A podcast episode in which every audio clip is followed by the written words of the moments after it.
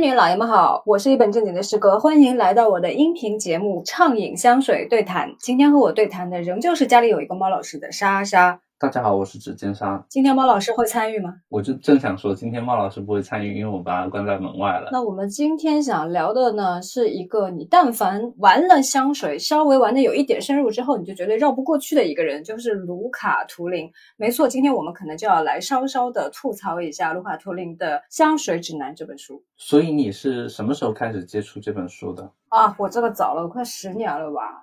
这个说起来就很那个，就是我人生第一次。翻译跟香水有关的文章，就是卢卡图林说米索口的那一篇。那你比我早，我大概是在八年前，而且接触到的是中文版第一个版本吗？对，应该是第一版。那个版本很糟糕啊。后来好像第二版也没有好到哪里去吧。所以我们要从中文版第一版开始吐槽起吗？因为我当时买了中文版两年之后，我又买了英文版，然后想翻一下英文版它是怎么写的，因为我觉得它吐槽还蛮有趣的，特别是那些给一星的香水。我也是，我基本上是拿这个当笑话书看。我曾经有一段时间专门去翻译它的一星和两星，超好笑。我当时看了英文版之后，就会发现中文版其实里面很多东西好像有点不对劲，然后就对照着来看，就发现很多错误。你知道喜马拉雅上有有很多在专门朗读这本书的。中文版吗？对，中文版真的错误有一点多。最简单的就是第一篇文章的最后一段，英文版的原文是这样子写的：As with the tawdriest pop melody, there is a base pleasure in perfume, in just about any perfume, even the cheapest and the most stuffed stuffed of ideas, that is better than no no perfume at all。就像那些最俗气的流行音乐 pop melody 香水。总是有令人愉悦的基础的，就是说，不论多廉价，都会有人喜欢它，是这个意思。对，香水都是能够带给我们愉悦的东西的，它才能够和后面的那句“它令每一天都五彩缤纷”，让你觉得连空气的颜色都变了，这样子的逻辑才能连在一起。但是中文版不是这样子翻译的，他把 pop melody 翻译成香水的主调。，base pleasure 翻译成令人愉悦的基调。不应该是基调，而是香水本身的固有的一个属性。哇，这个这个错误水平真的机翻都不会这样。应该是了，现在 AI 的机翻应该不会出这么离谱的错误。那我们再来看一下中文版三百六十三页，就是香奈儿的绅士这款香水，它直接把英文版的第一句省略掉了。那句英文版的第一句讲的是说，香奈儿绅士这款香水应该和公斤还有米这样子标准计量单位一起放在巴黎标准计量学会的玻璃罩里面，作为男。士香水的标杆参考，它其实是一个比喻，对，说明它的这个地位非常高。然而，它这这句话可能英文太复杂了，所以中文版直接把这句话就跳过了。我这边看到的，除了有一些翻译上面的硬伤之外，还有一些是属于缺乏相应的文化知识产生的误解。比如说，在说到爱马仕二十四福宝街的时候啊，有这么一段。Taking their lead, everyone at the time strove for compositions incorporating a minimum of natural materials while remaining richly complex. This gave rise to Byzantine formulas several hundred lines long, achieving density at the expense of clarity. 这段的意思是说，当人们越来越多的把天然原料和合成原料放在一起用的时候，这个香水的配方表就越来越长了。 然后他前面这半段其实就已经翻错了，他翻成了完全相反的意思，说人们不把天然原料和合成原料在一起用。然后后一段他说拜占庭风格的香水就开始大行其道。这里不是在特指存在某一种拜占庭风格的香水，它其实也是个比喻，因为拜占庭风格是那种要在教堂顶上描金的、充斥着壁画的一种非常豪华、浮华的一种风格。所以，就是翻译的人没有明白拜占庭式的配方在这里具体指什么，硬把它翻译成所谓拜占庭香水，这个也很要命。但中文版的问题主要是翻译和文化层面，这个原版也不是无可指摘啊。我觉得最主要的问题就是他的评价太个人化了。除了个人化之外，我想先插一句，就是他自己也有一些前后矛盾的地方。比如说英文原书的六十二页，他给纪梵希的 Amarish 打了一星，就爱慕打了一星。按照卢卡图灵的评分标准的话，一星的话就是 awful，非常糟糕的。但是呢，在第三百七十二页，爱慕又被列入 best love fragrance，就是那些很庞大、喧嚣的香水，对，很吵的香水，很扰民的香水。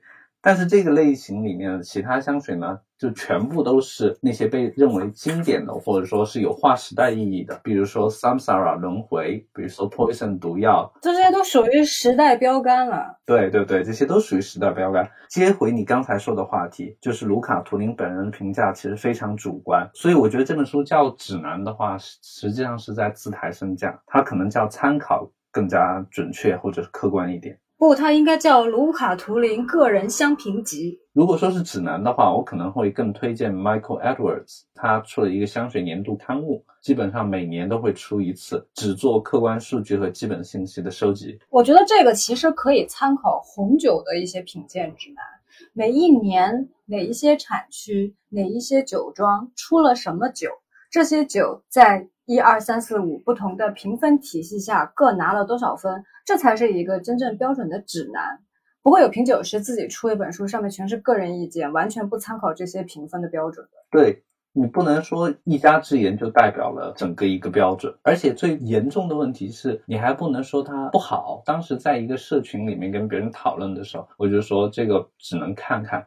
不能太当真，然后一群人就开始围攻你。对，就说你行你上啊！我想说，我行，我也不想上卢卡图灵啊，我为什么要上他？不行不行，这段不能播，这段千万别播。哎，不，实际上说老实话，我觉得你是行的，你也上了，只不过你没有出书而已。而且卢卡图灵这本书的最大的问题是，他从一九九二年就已经开始出版了，一直到现在二十多年过去了，这个里面收录的其实是他二十多年来对于不断出现的香水的评价。你会发现，它在这个里面，它的评价标准是在随着时间变化的，它的评价标准是不固定的。举个最那个的例子，他给米苏口打了五分，米苏口在整个香水历史上是一个什么地位，大家心里都很清楚。但是他给娇兰的小黑裙打了四星。就是你的意思，就是说米索口和小黑裙之间只差一颗星是吗？我觉得也许小黑裙有四星的潜力啊，可能过五十年之后，那那个时候米索口就要打到十星了。我觉得你的评价标准在哪里？你有责任和义务让你的读者知道你评价的这个差别是基于什么做出的。而不是说差评我就一顿奚落，好评我就吹上天，这是一个不负责任的做法。但我卢卡图林就是大神，我就想我就任性就行，不管你们上不上，我都是唯一的标准。哦，大神拿咖位压人喽！粉丝们捍卫卢卡图林还有一点就是说他是一个生物学家，他有很多理论，然后以此来支持他的香水评论啊。这个我们今天真的要好好讲一讲了。就他这个在嗅觉神经领域的这个成就，具体是个啥？请行走的维基百科。卢卡图灵他本人是生物物理学家，他提出了一个嗅觉振动理论，也就是说，我们的鼻子中的生物的蛋白质和气味在分子层面上的作用，决定了我们是如何嗅到这些气味的。这个是以前的嗅觉对接理论，就是嗅觉形状理论的一个替代的理论。嗅觉对接理论呢，就是说。一把钥匙开一把锁，就是你的嗅觉分子和你体内的这个受体是要一一结合，这样你才能识别这个味道。对的，然后他是认为并不是这样子，就一个一个受体可以接收很多不同的气味分子，主要是看它分子造成的频率振动给你什么样的刺激。这个理论是否成立呢？一直都是有争议的。你真是太客气了，他就不是这样。有争议是他的这篇论文在一路被拒，好吗？最后一九九六年发表在一个鸟不拉屎的期刊上。即便他这个理论被认可了，可是他在科学上的成就跟他写香评又有什么关系？这就好像一个人他是眼科医学方面的泰斗，然后他出了一本讲油画的书，即便他在油画上确实是很有建树啊，但是你也不能用他眼科泰斗的这个背景给他的艺术评论作品背书吧？这个逻辑当然不成立，显而易见。但我想强调的一点就是说，你刚才是以艺术领域来打比方的，这也是卢卡图灵在做的工作。但香水是不是艺术品，这还是一个有争议的话题。在我看来，它不是。从香水的诞生到现在，制造香水的都是商人。我觉得这个问题应该这么理解：就是商品它可不可以有艺术性？当然可以有，衣服都有艺术性，对吧？但是商品属性是香水不能够缺少的一个属性。如果说气味液体这个东西失去了商品的属性，首先它可以不用好闻，它可以不是香的，它可以是臭的。这样的东西可以称之为香水吗？你只能说这是嗅觉艺术。所以我觉得艺术和带有艺术性的商品，它的隔阂就在这里。我觉得在这一点上，卢卡图灵有问题。他把整个香水整体看作一个艺术品，然后给他们划分三六九等。他自己本人是非常鄙视商业香水的，就是他否认香水的商业性。对的。然后他对现在新出的各种沙龙香水，不管是剑走偏锋、好闻难闻，哪怕不令人愉悦，也是该值得被肯定的。问题是这些香水也是要拿出来卖的呀。换句话说，他并不是统一的站在一个艺术评判的标准上，从香水本身去评价香水，而是你是一个商业香，你就不可能好；你是一个沙龙香，你上来就是九十分。对，有这种趋势，可能卢卡图林本身还没有表现那么明显。我可算知道香圈歧视链的根儿在哪儿。我们今天算是一个寻根之旅了，寻根之旅啊，把根留住。除了香水本身的艺术属性问题的之外，我们还应该看到香水评论这件事情并没有很丰富的理论体系，它不像文学评论，不像艺术评论，大家可以有很多的方法论，有很多的各种多元的理论可以支撑，只要专心的去解读文本或解读艺术品本身就可以了。香水的评论现在还是一个萌芽的阶段。大家都还在探索，而且艺术理论和文艺评论是可以有批评的批评的，别人可以去反驳你，别人可以去认为你这个哪里是有问题的，你的整个方法论和体系都是不对的，这个是非常良性的一个存在。艺术品都可以有批评，艺术品的批评也能有批评，为什么一个香水的批评不可以有批评？而且艺术批评怎么说都是一个学术研究专门的学科。卢卡图林的书却像极了港媒的八卦周刊。他在书里面评价 Mila Harris 的一个香水，说这个香水像捡铂金，说他是超级蠢材，演技差，在法国待了三十年，仍然像昨天才下船，真的太命了。卢卡图林自己都不是法国人，他凭什么代表法国人？对啊，他是在中东出生，在意大利长大的，你在跟谁装逼呢？所以我们骂到现在了，我觉得有必要给听众一个结论性的东西，就是这本书值不值得买。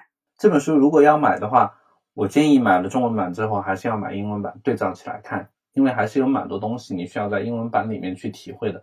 然后再说这本书对你的参考价值，我觉得这是一个敲门砖，你可以通过它认识很多以前你不知道的香水。但是如果你把这本书当成唯一的标准，那就绝对错误了。很多卢卡图林喜欢的东西你不喜欢，这不表示你 low，反而表示你很正常。其实，在英语或者法语圈、香评圈，有很多作者本身就比卢卡图灵更专业。比如说，我和师哥都经常推荐的 Bois de Jasmine，它的作者 Victoria，他就是香精香料公司的从业人员，而且他会二十八国语言。博客 Perfume Shrine 的主创，他现在也是 Fragrantica 的一个常驻的撰稿人。Elena Vosnaki，他本人是历史学家，他是一个资深考据党，他很厉害。他是学历史、艺术历史出身的。如果我的考据能力是十的话，他大概是三万。然后还有像法国成立的专业的香水出版社 n e s 对，集合了一大批作者，很多都是从业人员。然后这个出版社还得到了很多香水工业上下游的企业的支持，所以人家都是一手资料。对，一手的资料。我觉得有一句古话说的特别好：尽信书不如无书。尽信卢卡图林，不如把你的香水全都卖了，卖给我，你快点卖，你去死！我还想当一个法制咖。所以总而言之，言而总之，不仅仅是针对香水啊，其实是生活里面方方面面，每一个人都应该保持坚信、信任自己的独立观点，独立的去思考，独立的去体会。别人的信息呢，都是一个参考，包括今天我们说了卢卡图林这么多坏话，其实其实也只是一个参考。你要辩证的去听，辩证的去体会，你这样的做得出来的经验是属于你自己的，这个才是最宝贵的东西，这也是我们人活一世的真正核心价值所在。然后我们想跟其他的粉丝说一下，不服来辩，我们不会回应你的，回应的会回应的，就是只要是理性讨论，回应一下也是很正常的。那今天的对谈就是这样，猫老师果然一整集都没有出现。因为他在门外，他进不来。那我们下一次再见，拜拜，拜拜。